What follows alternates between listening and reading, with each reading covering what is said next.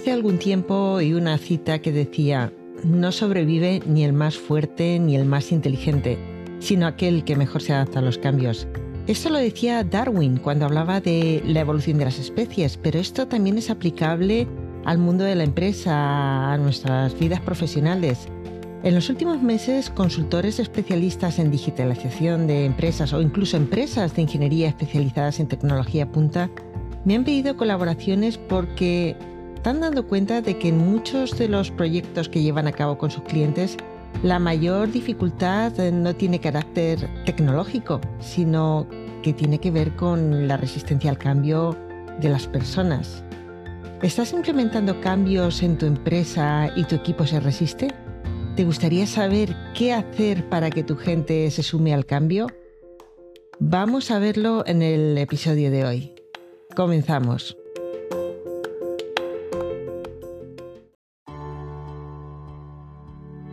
Damos la bienvenida al podcast Entrena tu liderazgo con Inma Ríos.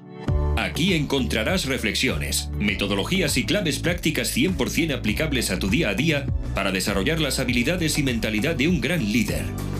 Si eres directivo o mando intermedio o tienes un equipo a tu cargo, esta es tu guía práctica para potenciar tu liderazgo. Últimamente varios de mis clientes están viviendo situaciones así en sus equipos. Se encuentran con la necesidad de implementar cambios, pero ven que en sus equipos eh, tienen resistencias, no se lo ponen nada fácil. Nuestra sociedad está continuamente cambiando. Es fundamental que las empresas y sus equipos sepan adaptarse a esos cambios si quieren sobrevivir.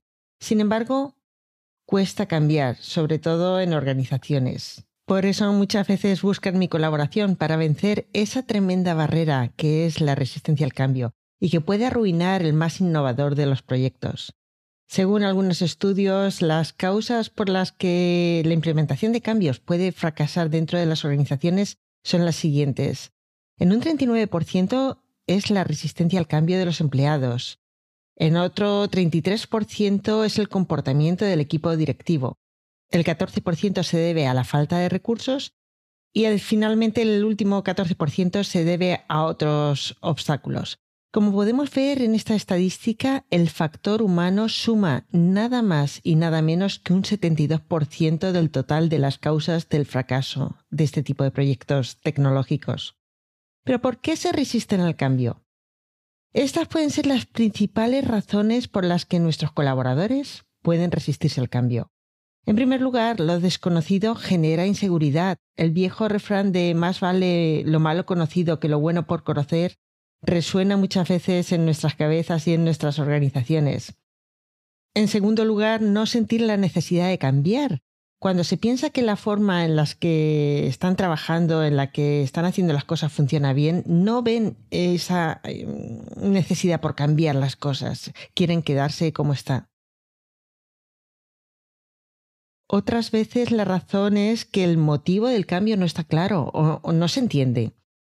Hay veces que puede ser que se sientan incapaces de asumir esos eh, cambios, no se ven capaces de hacer lo que ese cambio supone.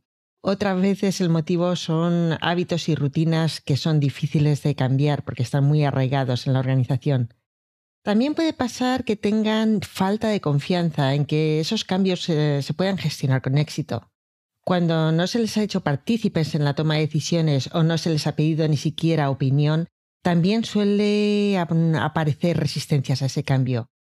La falta de información la falta de comunicación adecuada, la falta de motivación y también el miedo de cómo afectarán esos cambios a su trabajo.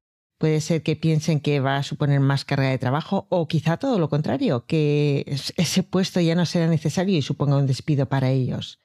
Todos estos factores eh, conviene revisarlos porque pueden ser las causas del que la gente se resiste a esos cambios. ¿Y qué podemos hacer? Vamos a ver algunas claves que os propongo para vencer esas resistencias al cambio dentro de nuestros equipos. La primera clave, preguntarnos cuáles son los riesgos de quedarnos como estamos. Esto lo vamos a hacer sobre todo cuando surja la inseguridad de que lo que vamos a hacer es desconocido y que podemos pensar en qué riesgos tiene cambiar. Quizá haya algún riesgo en cambiar, pero ¿cuáles son los riesgos o los peligros de quedarnos como estamos? Puede que sean incluso mayores que los de cambiar. La segunda clave, vamos a poner el foco en las ventajas, que tengan claros los beneficios. ¿Qué va a suponer para la empresa? ¿Qué va a suponer para sus clientes? ¿Qué va a suponer para los empleados? Implementar esos cambios. La tercera clave, formación. Y es que es muy importante que no se sientan perdidos y que puedan adquirir las habilidades y destrezas necesarias, sobre todo cuando se trate de cambios de tipo tecnológico. La cuarta clave, crear nuevos hábitos y rutinas. Seguramente haya que desaprender para volver a aprender. Para ello es muy importante tener en presente que necesitamos construir nuevos hábitos y que es mejor ir poco a poco, sobre todo con aquellos que sean más reacios a los cambios. La quinta clave. Pequeños pasos. La filosofía Kaizen nos habla de los pequeños cambios que pueden conducir a grandes transformaciones. ¿Cuál es el cambio más pequeño que se puede implementar en la dirección deseada? Cuando ese cambio se haya implementado, se pueden empezar a implementar los siguientes poco a poco. Grandes cambios ofrecen grandes resistencias, sin embargo, pequeños cambios, pequeños pasos ofrecen resistencia mucho menores y mucho más manejables. La sexta clave, involucrar a nuestros equipos en los procesos. Hacer a nuestro equipo partícipe del cambio no solo va a disminuir el riesgo de resistencia, sino que nos podrá aportar información muy interesante, nuevas ideas, necesidades, posibles imprevistos incluso. Es importante consensuar metas con nuestros equipos en cuanto a todos esos cambios que se quieren implementar, fechas, etc. La séptima clave, comunicación clara a todos los niveles. Debemos resolver cualquier duda sobre qué cambios se van a hacer, para qué, cuándo, cómo, quién, dónde, etcétera, etcétera, etcétera. La falta de comunicación solamente genera confusión y falsos rumores y esto genera todavía más resistencias. Así que vamos a tener clara esa comunicación y vamos a cuidarla. La octava clave, recompensa. Sería conveniente que el equipo pudiese tener algún tipo de premio o reconocimiento en el corto plazo para que se les motive a seguir avanzando en el proceso del cambio. También es importante que cada logro se celebre con el equipo. La novena clave, generar confianza en el proceso, animarles a que manifiesten sus dudas y preocupaciones, las cuales debemos intentar resolver de forma que les hagamos sentir parte importante de ese cambio. Eliminar esas dudas, generar confianza, eso es fundamental. Y la última clave, y no por ello menos importante, la décima clave, em, adaptabilidad. Hay que tener en cuenta a cada individuo, a cada organización, a cada tipo de cambio que estemos implementando. No es lo mismo un cambio relacionado con la transformación digital que un cambio relacionado con la reorganización de un organigrama en la empresa. Tenemos que encontrar la fórmula que mejor se adapte a cada caso, a cada persona, a cada cambio. Está claro que en nuestros tiempos lo único seguro es el cambio. Y cuanto mejor preparemos a nuestros equipos para ello, más probabilidades de éxito tendremos a la hora de adaptarnos. ¿Cómo vas a gestionar el próximo cambio?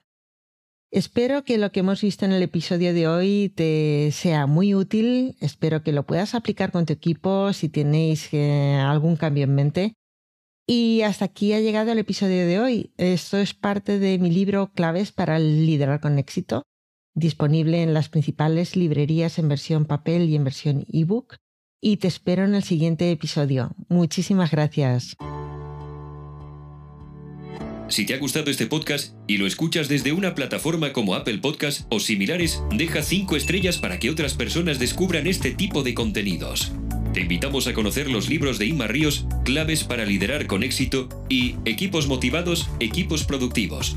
Dos guías prácticas para todo aquel que tenga equipos a su cargo podrás encontrar más información sobre formaciones in company, cursos online y otros servicios que te pueden servir de gran ayuda en la web inmarrios.com. Gracias.